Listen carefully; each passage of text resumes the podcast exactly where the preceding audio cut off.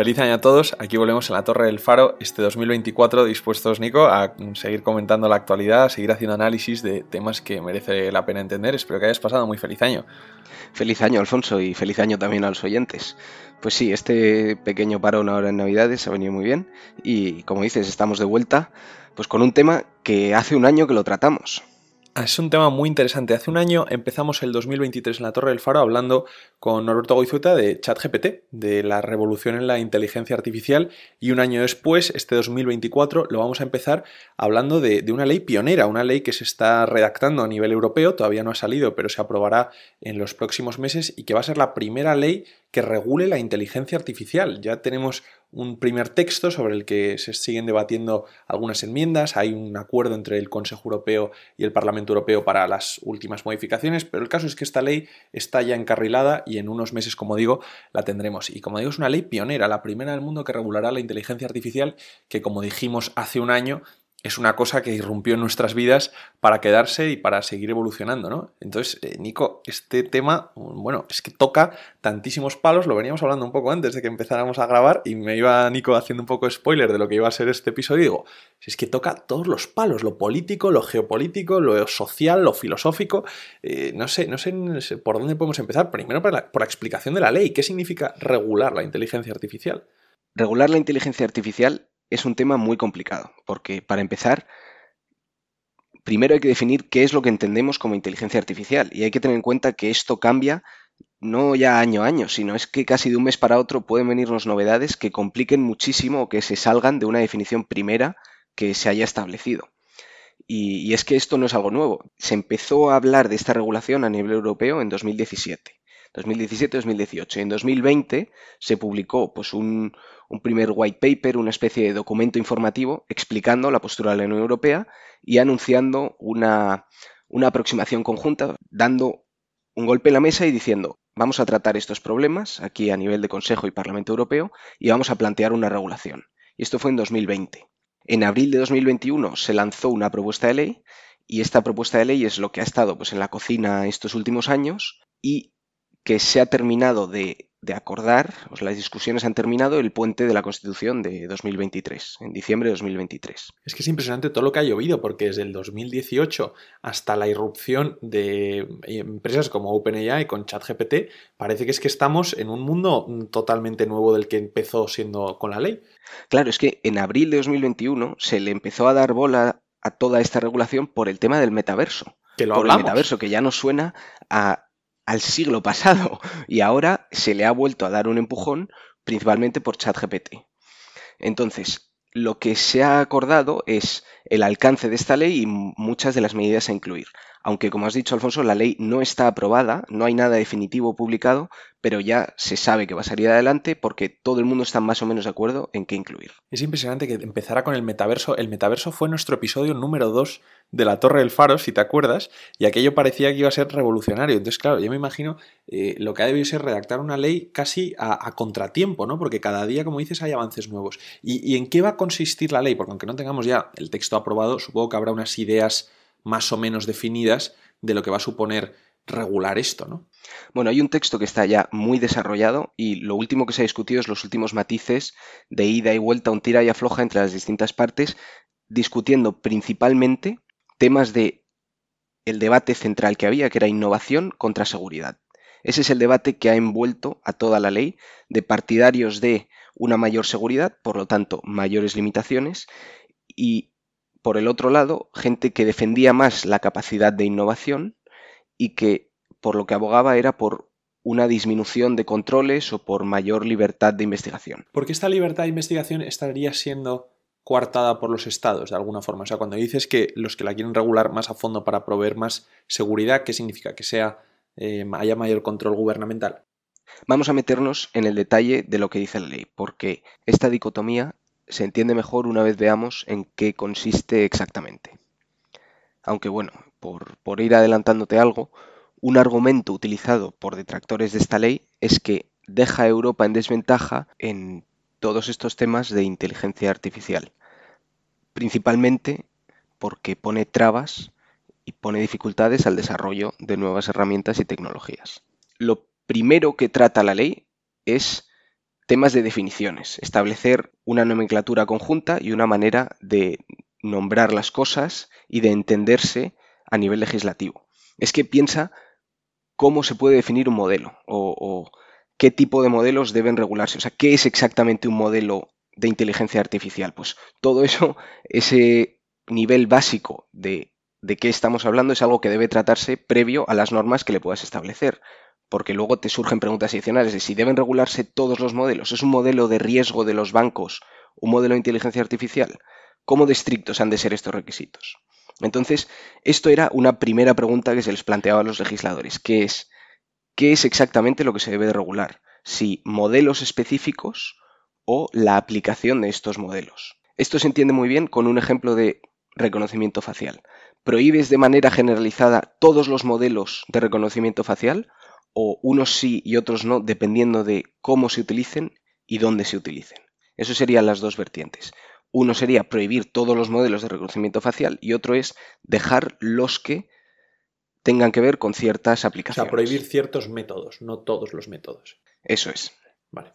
Entonces, la definición en base a qué se ha hecho. La ley establece, como hemos dicho, primero una serie de definiciones que no nos vamos a meter en todo el detalle de ellas, pero yo creo que es interesante mencionar cómo define sistema de inteligencia artificial, que es como la definición central que dice que es el software que se desarrolla empleando una de las técnicas y estrategias que figuran en el anexo 1 y que puede, con un conjunto de objetivos determinados, generar información. O sea, no puede ser más generalista esta definición. Generar información, eso es lo que, mm, lo que se define como inteligencia artificial, generar información. Generar información de salida. Pues aquí esto se alarga un poco más la frase, pero dice como contenidos, predicciones, recomendaciones o decisiones que influyan en los entornos en los que interactúa. Aún siguiendo la frase, sigue siendo una definición muy, muy amplia en la que cabe casi, casi todo. Pero esto supongo que se ha hecho a propósito, no por desconocimiento de lo que puede ser la inteligencia artificial. Eso es, se ha hecho a propósito porque luego establece unos distintos niveles de riesgo en los que clasifica todos los distintos modelos, los modelos que pueda haber. Y los modelos que pueda haber son los que encajan con las técnicas y estrategias que decía la definición. Estas técnicas y estrategias son aprendizaje automático, basado, métodos basados en la lógica y métodos estadísticos. De nuevo, todo lo que se nos pueda ocurrir es que desde el juego de móvil que era el Flappy Bird, que, tocabas la pantalla y iba saltando un pajarito, pues desde un modelo que aprenda tirando el pajarito muchas veces y viendo cuáles se choca y cuáles no, pues eso es un modelo de aprendizaje automático, hasta modelos mucho más complicados como ChatGPT, todos pasan por, este, por esta tubería de, de legislación. Y luego se clasifica según los riesgos. Eso es, en cuatro niveles de riesgo. Riesgo limitado, IA generativa y de uso general, riesgo alto y riesgo inaceptable. Estos son los cuatro niveles de riesgo y según dónde caiga el modelo, tiene unas limitaciones u otras.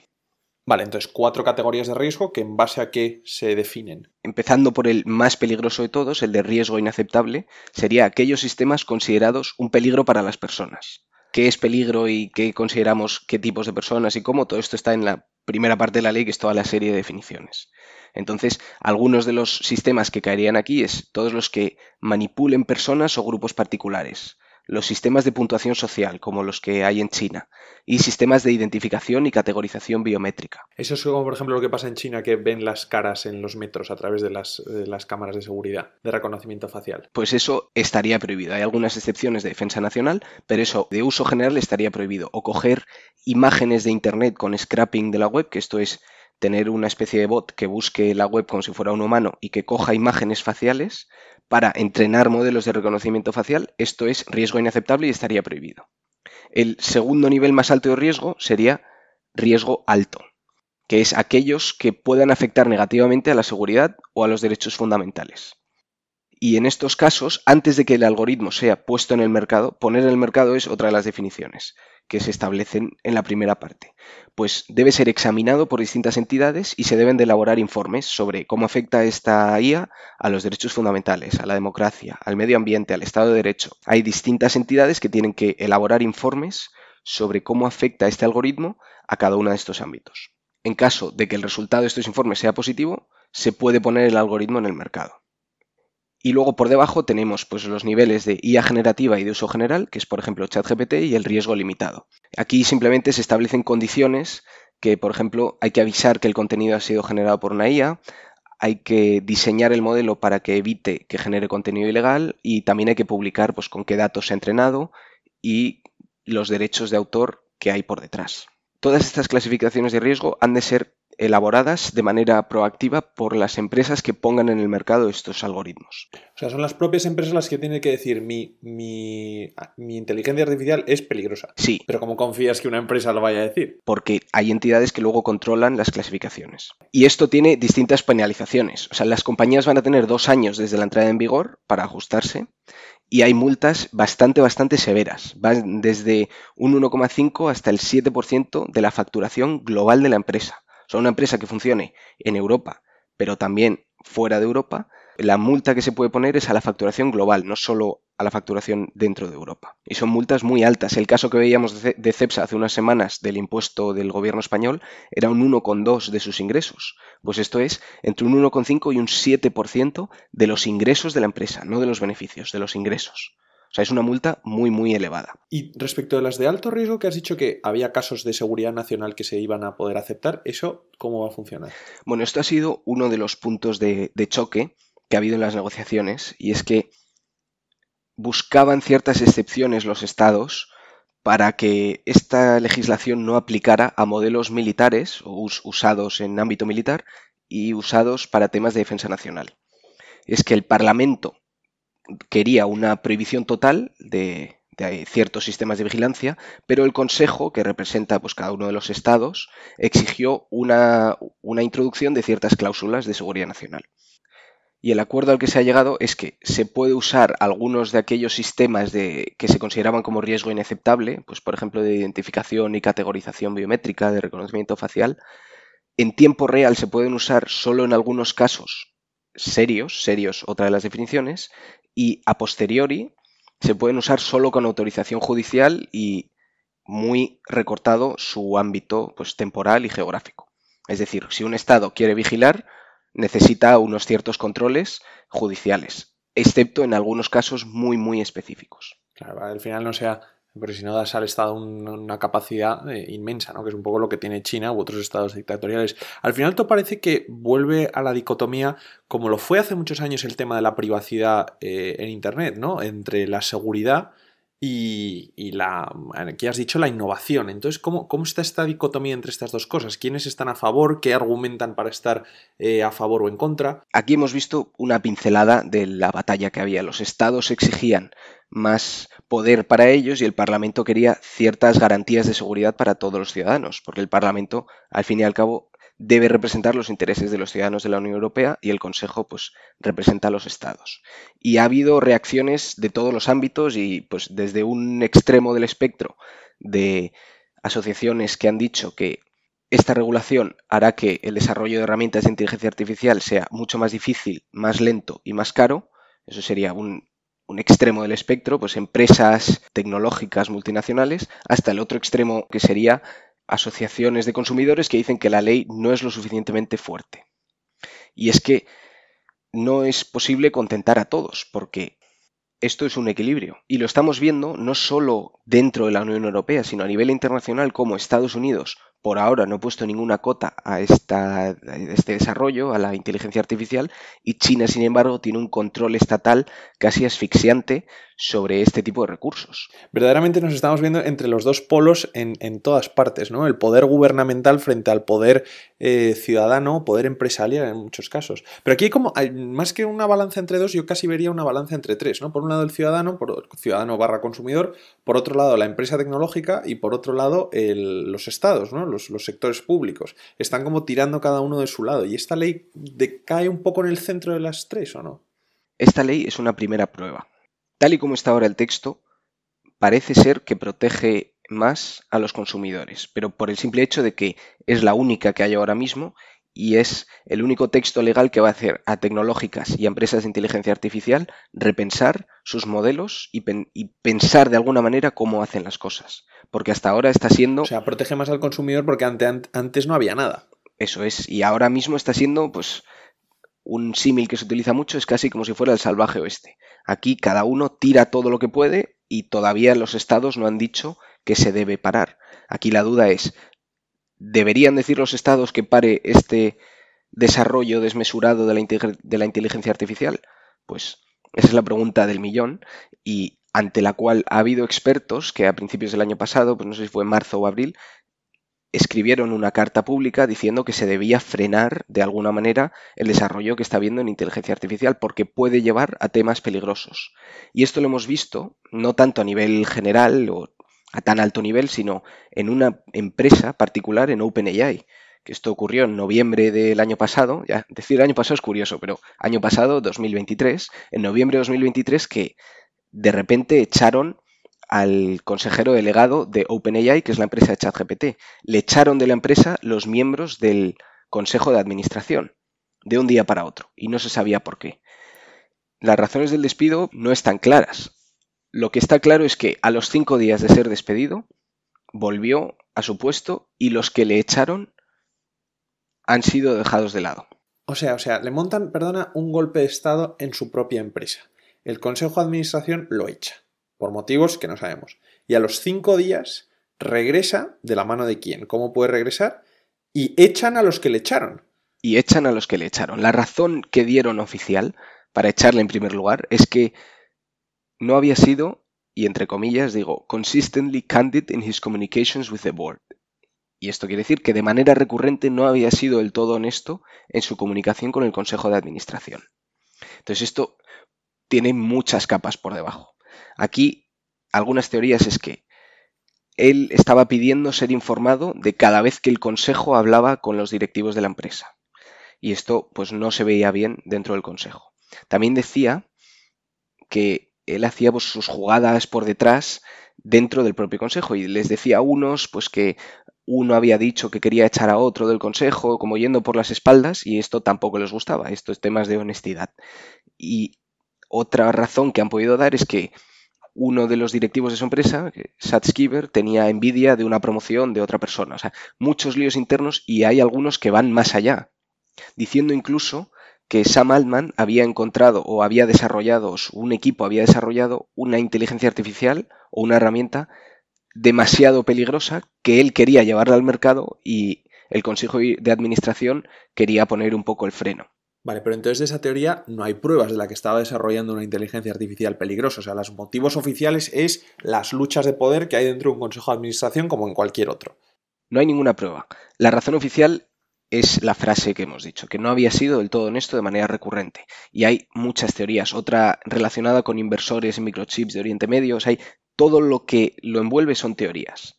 Pero lo que sí que es verdad es que la estructura de OpenAI refleja el debate que hemos dicho de innovación contra seguridad, porque OpenAI nació como una empresa sin ánimo de lucro y se dividió en 2019 o creó una nueva rama que era una empresa perseguía beneficios y que aceptaba inversores como ha llegado a ser Microsoft.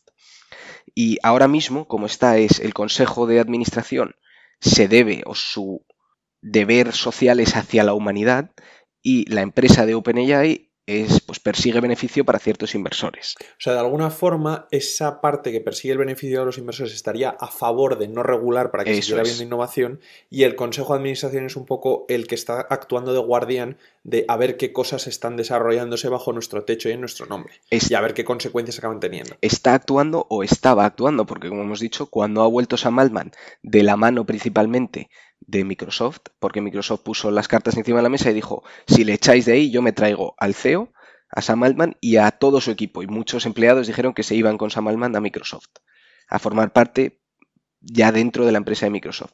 Y entonces cuando ha vuelto Sam Altman, los que le intentaron echar, casi todos, ya están fuera. Entonces esto refleja en un nivel muy micro lo que hemos estado viendo del debate grande en la Unión Europea y es un debate pues, que va a seguir pues, este año y el que viene y para el futuro próximo, sin duda. Es que, perdona que insista en esto, estoy, estoy fascinado porque es como de novela policíaca. O sea, ahora mismo no queda en ese consejo de administración el baluarte que podía haber habido antes de estamos haciendo algo peligroso, porque este hombre vuelve y coloniza el consejo de administración con sus leales, podríamos decirlo así, echa a los que le echaron y entonces ahora lo que era un poco la balanza entre los que querían innovación y los que velaban más por la seguridad de lo que se estaba creando ya no existe. Bueno, teóricamente existe porque el consejo que hay ahora sigue teniendo esa misma misión hacia la humanidad.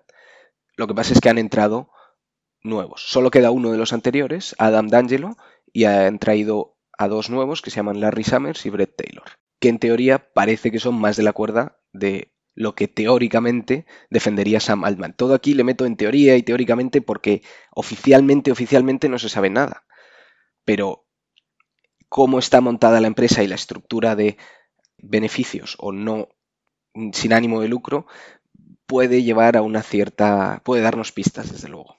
Bueno, desde luego todo tiene un aroma muy, muy, muy detectivesco, pero es que además lanza, hemos empezado diciendo, ¿no? El tema filosófico casi, ¿no? Del, del deber para con la humanidad, de si estos están creando una bomba atómica y si lo van a parar o no. Pues eso solo el tiempo lo dirá. Tampoco hay que tener miedo a la inteligencia artificial, pero hay que tratarla con cierto respeto.